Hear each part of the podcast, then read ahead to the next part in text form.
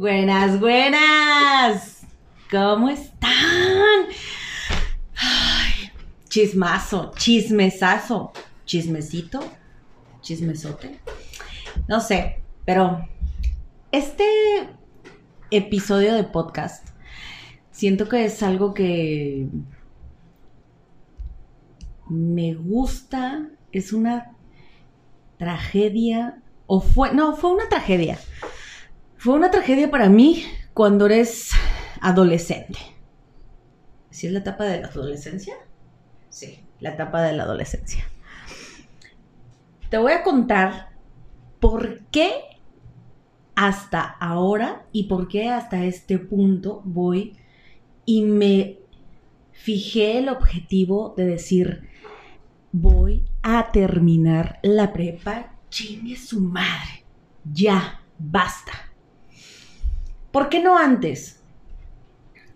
Seguramente es algo estúpido, pero en ese momento para mí fue algo que me dolió, fue algo que me marcó, pues yo creo que es eh, parte de mi desarrollo, yo creo que es una de esas marcas que seguramente miles de personas la tenemos. El hecho de cuando tú quieres estudiar algo y nuestros papás dicen, no porque de eso te vas a morir de hambre. Y yo decía que no mames. Y pues yo decía que no, ¿no? Porque yo era muy chingona. Te voy a contar qué quería. ¿Qué quería? Porque ya no. Ya no lo quiero hacer. En algún momento fui. Bailé mucho tiempo danza. Y yo decía, yo le decía a mi mamá cuando era niña, que yo quería ser maestra de ballet. O, no, a ver, espera. Maestra, profesora de ballet folclórico. Porque yo hice y bailé ballet folclórico. Se me hace que lo ando cagando ahí. Pero, eh, ¿qué más da? Pues bailé. Bailé que el son de la negra, que el uy, uy, uy, que iguana tan fea. No se la saben, pero era el baile que más me encantaba. Sales con un machete y la iguana y brincaba y... uh, uh. Pero bueno, para hacerte el cuento más largo, el caso es que me gustaba mucho bailar. Eh, perdía el... Para mí bailar era como estar en medio de tanta gente, pero sin que estuvieran. Era como esta parte de, véanme qué chingona soy para bailar, pero no me vean porque me da pena. ¿Sí? ¿Sí me explico? Pero al momento de acabar y de que, bueno, los aplausos y yo y... O sea, pero acababa así de que sonriendo y a la gente aplaudir y la madre. Y yo decía, yo quiero ser esto.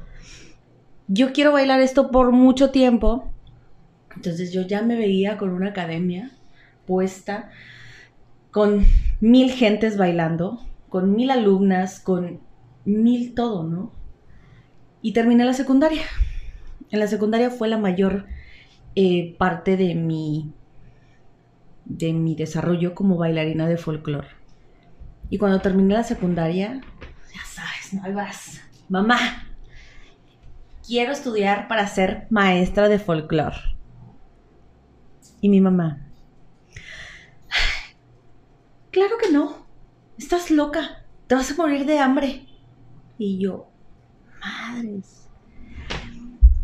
Pues esas palabras me resonaron toda la vida o mayor parte de mi vida. Y decía, madres, güey, no es cierto. O sea, se cuenta que mi mamá me rompió el corazón, jefa, ni te emputes, porque fue la neta. ¿Ok? Porque luego se le olvida y dice, no es cierto, yo no dije eso, pero sí lo dijo. Y me acuerdo perfecto. Entonces, pues, ¿qué había otra cosa que hacer? Para mí no existía la prepa, la universidad, no. Yo quería estudiar ballet folclórico. No sabía qué tenía que hacer para estudiar eso, pero sí tenía claro, fíjate nada más, ¿no? Que yo no quería estudiar la prepa. Porque sé que había como técnico en baile de no sé quién, técnico en algo, pero las principales materias eran danza, desarrollo, este, expresión corporal y otras, algunas otras cosas que seguramente yo en ese momento ya había investigado. No me acuerdo. Hay muchas cosas de mi vida que no me acuerdo, no me conviene acordarme. Seguramente me dolió tanto que las borré de mi, de mi memoria y no las recuerdo. Pero lo que sí recuerdo es eso, que no quería estudiar la prepa porque lo mío era bailar. Y pasaron los años. Y pasó el tiempo. Y Ariana no estudió esa carrera. Pero hice otras cosas. Como terminar la secundaria y hacer en el Cebetis fulanito de tal el intento de estudiar licenciatura en sistemas computacionales. Pues no, no resultó. Me encantaba mi profesor. Iba a todo menos estudiar. Iba a ver a mi profesor cómo me daba clases. En caso, ¿para qué te cuento? No terminé de estudiar esa carrera.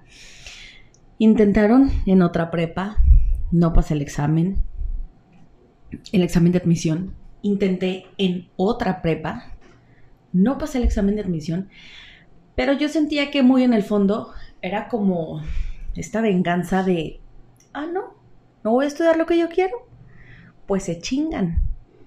Pero te fijas que cuando dices se chingan, era te chingas.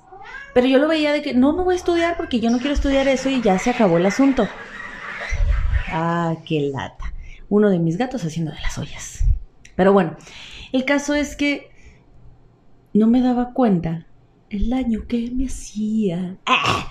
No me estaba dando cuenta que la prepa era ese requisito incómodo de la vida que tienes que tener para hacer una carrera o algo que alcanzar como esa cosa que te gusta, llegar a, a, pues brincar, literal, brincar una piedra y, y llegar y decir, ay, ya, acabé esta tortura. Escuchaba que mucha gente decía, güey, la prepa es la repetición de la secundaria en otro nivel, es como una experiencia de vida que tienes que tener tu desarrollo como humano, que vas a conocer, que te vas a desenvolver, que te vas a tal o cual. Eh, pero yo no le veía ni el chiste ni el caso y no tenía ni las putas ganas de hacerla. Porque no era lo que yo quería. Seguramente estoy sonando muy redundante en lo que no quería. Yo quería otra cosa y, y mi mamá me eh, había dado este chingadazo, esta cachetada, este lo que quieras. Bueno, no terminé. Al paso de los años me metieron a. Al paso de los años tres, yo creo, dos y medio, me metieron a estudiar a un Cebetis, que esa es otra historia. me metieron a estudiar a un Cebetis, no lo terminé, no iba a la escuela, me salía de las clases, me iba con mis amigos a Yautepec. Te recuerdo que yo, parte de mi infancia y mi desarrollo humano, como para llegar a la adultez, la pasé en Cuernavaca. Entonces, pues, Yautepec estaba súper padre, eh, balnearios, plazas, chulada, chulada.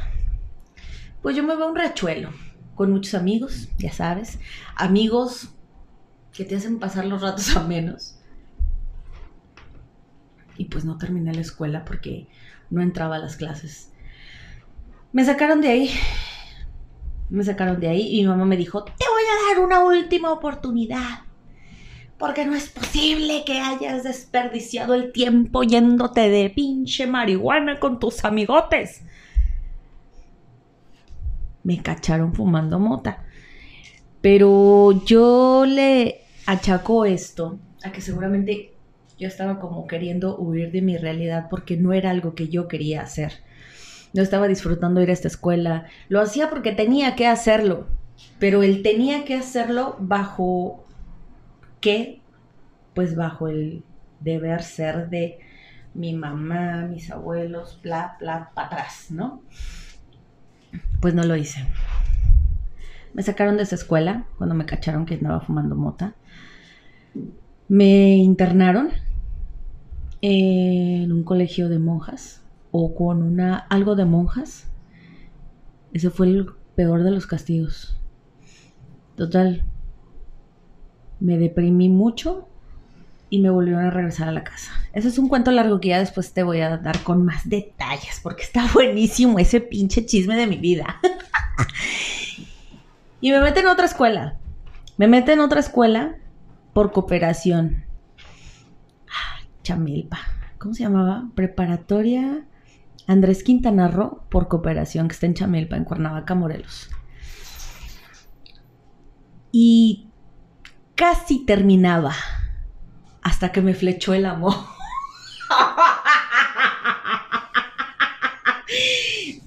Dices tú, ¿no? Te flechó el amor. Pues conocí al padre de mis hijas y no terminé la prepa. ¿Y sabes por qué no la terminé? Porque me embaracé y me dio vergüenza. Me dio vergüenza seguir estudiando y que me vieran en la escuela con mi panza.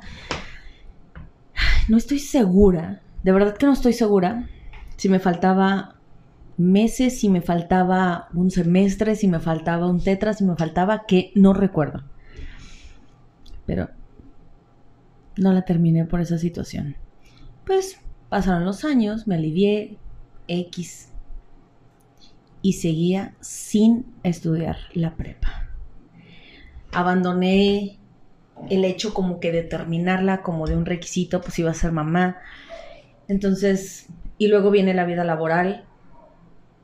Y cuando me doy cuenta que no me pedían la prepa y que era muy buena aprendiendo cualquier cosa, trabajé en servicio panamericano como cajera, aprendí a contar billetes muy rápido, eh, aprendí a hacer en depósitos enormes, porque tenías tiempo y cosas así. Aprendí a hacer muchas cosas muy rápido, muy buena.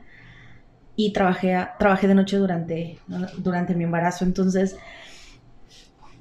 la verdad, siempre he sido una persona muy afortunada porque en los trabajos que he tenido he sido una chingona. Y quien diga lo contrario, déjeme el comentario para agarrarnos a madrazos y vemos. luego, luego de peleonera, chinga.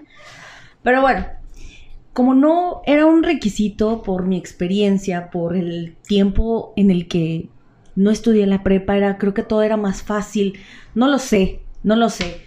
Pero sí te puedo decir y me puedo jactar que siempre he sido una persona afortunada por los trabajos. Hasta que llegué aquí a Monterrey y luego dije, bueno, ya, ya lo voy a acabar, ya lo voy a hacer. Y entré a otra prepa pero me tocaba hacer el examen de Ceneval. Clases y clases y clases. Y sí, a huevo. Y el día del examen, chingón. Lo presenté y yo decía, güey, estoy segura que lo pasé. Estoy segurísima. No había, para mí, fallo. Te lo juro que no había fallo. Yo decía, lo voy a pasar. Fui a revisar los resultados y no mames, me quedé a un punto de pasar el examen del Ceneval. No te, no te voy a mentir, yo me deprimí. Yo decía, es que, es que, güey, yo estudié, yo estudié y, y, dije, a la chingada, a la chingada. Se acabó, ya no lo voy a hacer, ya, ya, ya, ya. Yo decía, es que mi tiempo ya pasó y yo estoy hablando de hace unos ocho años que tengo de conocer a, a mi amiga Rox. ¿Ocho? No. ¿Ocho años o nueve? Ocho. Y dije, ya, a la chingada, ya no, ya, estoy hasta la madre. Estoy hasta la madre, me está viendo la cara de pendeja. No, no es cierto. Ok. Y me dice la escuela, tienes oportunidad de volver a hacerlo. Puedes venir a recursar, puedes repasar. Lo único que tienes que hacer es pues pagar el examen otra vez. Dije, a huevo pues ya estás aquí, no te van a cobrar el curso otra vez. va, me la chuto. Estudié otra vez, recursé, asesorías, ya la, lo, lo, lo presenté y esta vez me quedé a dos puntos de no pasar el examen. Tiré la toalla y me emputé tanto que dije, a chingar a su madre, no voy a volver a hacer esto. No lo voy a volver a hacer. No va a pasar. Me molesté mucho porque además tú sabes que este, este examen del Ceneval tienes que estar gastando aproximadamente entre 5 mil y 6 mil pesos para, para pagar la oportunidad de hacerlo. Me molesté, lo dejé pasar y ya no. Pero ahora me llega esta parte una parte en la que me siento una persona que ha evolucionado y veo mis fotos y, de repente Giovanna me dice de que cambiaste un chingo, güey. Tanto como físicamente como tu eh, semblante, tu etc, etc. Y le dije, ¿sabes qué, güey? Hoy, esta vez sí lo voy a hacer, pero la voy a acabar. La voy a acabar. Y por eso ahora después de voltear atrás y ver todos los intentos y todo lo que lo que pasé para tener este este papel que no sé para ti si ha sido fácil, pero para mí no ha sido. Me ha costado mucho trabajo, yo creo que determinación o coraje, no lo sé, pero también sé que esta parte de mí que no, en su momento no estudié lo que yo quería, sí fue algo fuerte. Se me anda queriendo salir el, el, sentimiento. Fue fuerte, pero dije, no le voy a echar la culpa a nadie. Voy a agarrar al toro por los cuernos. Voy a hacer un esfuerzo. Voy a agarrarme los calzones y lo voy a hacer y me prometí hacerlo, darle fin. Quiero mi certificado porque, porque ¿qué crees?